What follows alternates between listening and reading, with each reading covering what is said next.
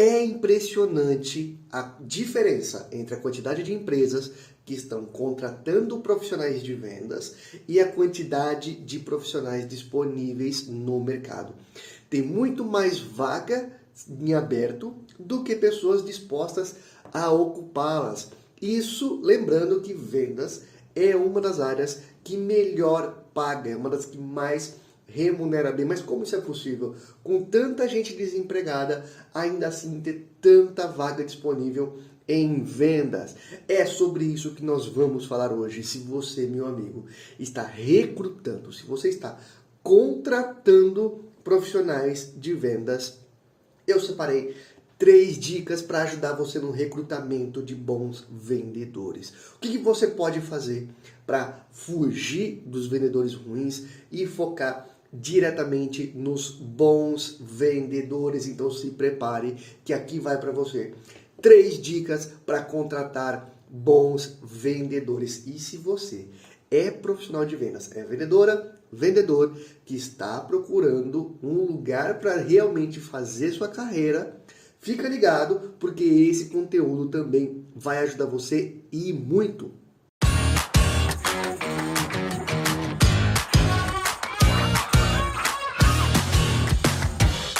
Antes de continuar com o conteúdo, eu convido você a se inscrever aqui no nosso canal.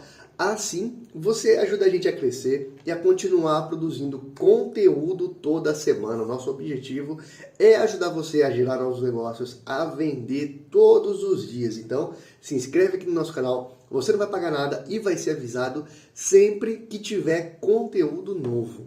Agora sim, vamos lá direto para o conteúdo. Vamos falar sobre as três dicas de contratação. Antes disso, só para a gente situar um pouco, vamos entender como é que está o mercado de vendas hoje no Brasil, na parte de contratação, na parte de seleção. Aqui vai uma primeira, um primeiro ponto importante. É melhor você não ter vendedor do que ter um vendedor ruim ou só um tirador de pedido. E eu vou explicar por quê. Nós sabemos que a grande diferença está aí, né? Entre a quantidade de empresas que contratam, ou seja, a disputa por bons profissionais, ela é muito acirrada, né? por isso que se paga muito bem em vendas. É, e com isso, às vezes algumas empresas acabam pegando um, um novo vendedor, uma nova vendedora, para ocupar uma vaga mesmo que precisa ser preenchida, mas isso pode trazer muito mais prejuízo para o seu negócio do que lucratividade, tá? E isso é muito sério, porque de que adianta ter alguém que não vai performar bem. E aqui vão alguns pontos importantes para você ficar de olho, tá? Primeira coisa, evite, a qualquer modo, os tiradores de pedido. O tirador de pedido é aquela pessoa que está lá apenas para cumprir tabela. Esse tipo de profissional, ele não agrega, porque apenas faz uma venda que já seria do seu produto, que ela já aconteceria naturalmente. Ela está ali como um intermediário que não agrega. E se essa pessoa não agrega? E se essa venda já aconteceria. Se essa pessoa não estivesse ali naquele momento, você está tendo prejuízo, porque o trabalho de um vendedor é sim vender, mas também trazer outras opções de clientes, não só contar com aquilo que já entra na sua loja, que já vai até a sua empresa, ou que já liga querendo comprar, tá? Então isso é muito sério, tem que ter muito cuidado, porque os tiradores de pedido precisam ser evitados. Então é melhor você não ter vendedor do que um, ter um vendedor que está lá só para cumprir tabela. Sabe aquele tipo de pessoa que só quer um emprego, só quer receber, mas não está muito ligado ali na, na, no que, que você tem a oferecer, não está muito ligado no bem da empresa, né, do todo, tá? Isso é muito sério. Esse é o primeiro ponto. O segundo ponto que você deve ficar de olho, que eu ainda nem comecei com as dicas, hein? as dicas vêm daqui a pouco. Mas o segundo ponto para você ficar de olho é que esse tipo de profissional ele pode contaminar os demais. Afinal, né, tem duas situações que podem acontecer aí. Primeira delas, se você tem um grupo de, de pessoas né, e alguns performam bem, pode ser que esses que performam bem acabem incentivando os que não performam tão bem por conta mesmo de motivação, por conta, sabe, de empenho, é, os bons podem incentivar os que não são tão bons assim a melhorar. Mas o oposto também pode acontecer. Se aquele, aquela pessoa que é muito boa percebe que aquela pessoa que não se esforça, que não está muito nem aí, também é bem remunerada, também está ali é, tendo os mesmos tratamentos, isso pode desmotivar quem performa muito bem. E aí eu te pergunto, você vai pagar para ver? Você vai querer arriscar colocar alguém dentro da sua empresa, dentro do seu time, correndo o risco de prejudicar alguém que performa bem, né, de desmotivar? Imagino que não, né? Então você deve fugir desse tipo de pessoa, tá? Tanto do tirador de pedido quanto das pessoas que não performam muito bem, enfim, né? É aquele que não está muito comprometido. Então, para começar, você tem que ter isso em mente, tá? Antes de qualquer coisa, tem que ter isso em mente, porque isso pode trazer um problema muito sério, tanto financeiro quanto estrutural no seu time. Mas e aí? Então vamos lá. Como fazer para contratar bons vendedores? E aqui agora sim vão as três dicas para que você seja assertivo nas suas contratações. E a primeira dela, talvez seja a mais importante, é elimine os aventureiros. Se você já desconsiderou os tiradores de pedido, o aventureiro também é alguém que você deve tomar muito cuidado. E quem que é o aventureiro?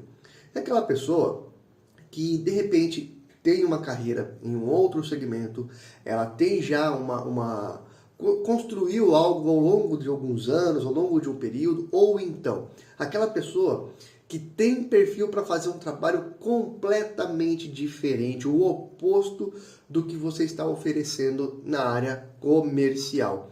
Esse tipo de aventureiro, muitas vezes, o que acontece? O mercado dele está em baixa, é, sei lá, ele foi desligado há pouco tempo e ele está procurando um tapa-buraco. A verdade é essa.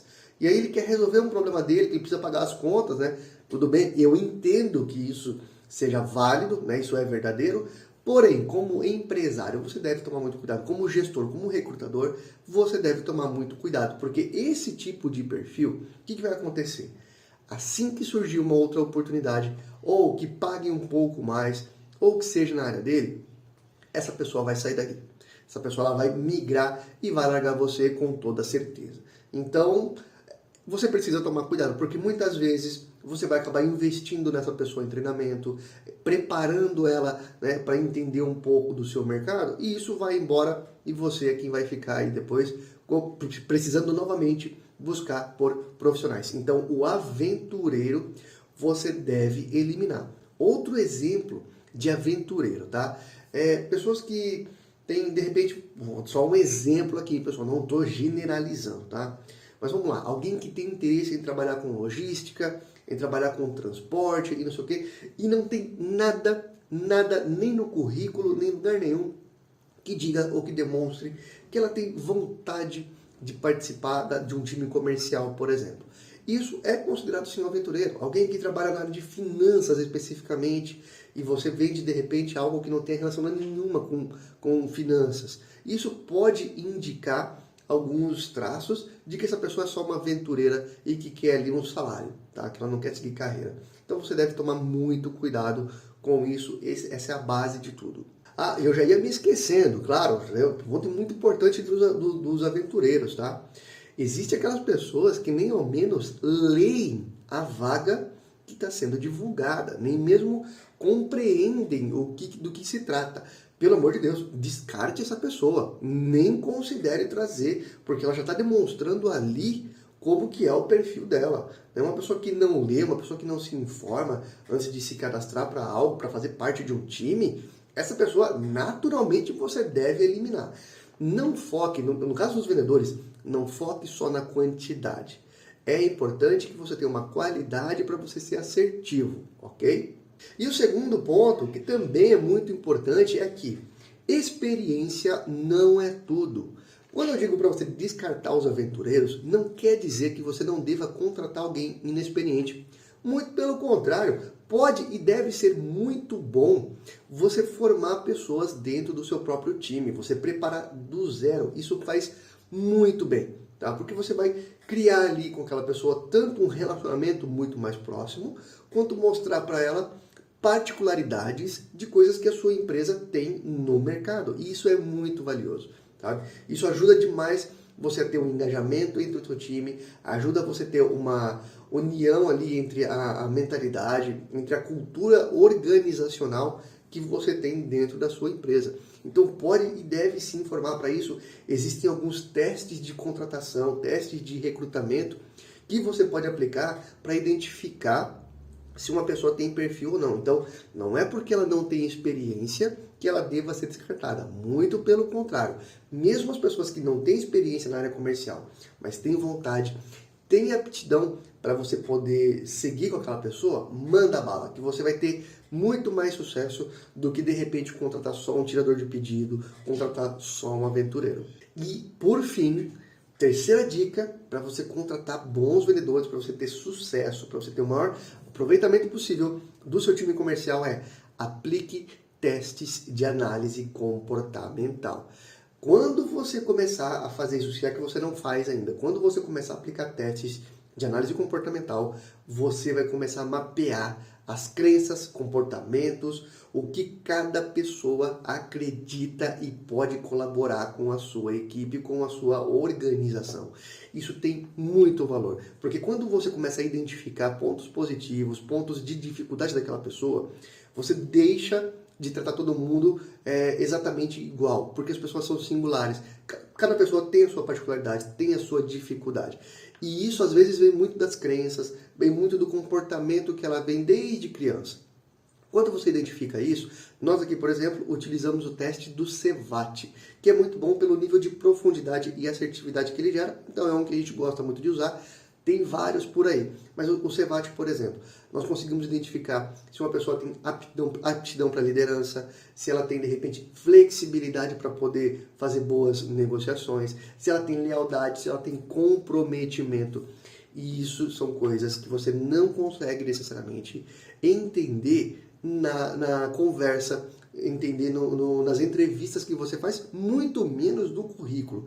Então, os testes de análise comportamental vão ajudar você a ter algo que o candidato não fala, sabe? É mais a fundo, é mais, é mais intenso do que apenas o que é dito nas entrevistas. É você antecipar o comportamento dele dentro da sua organização, dentro da sua empresa. Isso é muito valioso. Só esse ponto já representa talvez 60% do sucesso do, da contratação. Se você seguir os outros dois passos, que é a primeira coisa, Evite, em hipótese alguma, os aventureiros. Elimine esses aventureiros, aquela pessoa que só quer salário, elimine ele automaticamente entre os candidatos. Segundo ponto, muito importante, não quer dizer que a pessoa não tem experiência, que ela não deva ser contratada. Muito pelo contrário, às vezes você treinar a pessoa do zero vai ajudar muito mais do que você trazer alguém já do mercado. E o terceiro ponto, aplique testes comportamentais para que você saiba exatamente quais as crenças,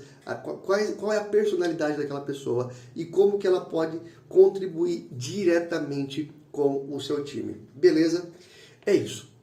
Você pode fazer isso e muito mais. Se você precisar, você pode contar com a ajuda do P-Control para ajudar você tanto aumentar suas vendas quanto os conteúdos que nós fornecemos. Se você gostou, curte, compartilhe essa informação com quem você acha que pode ajudar. Um grande abraço e ótimas vendas.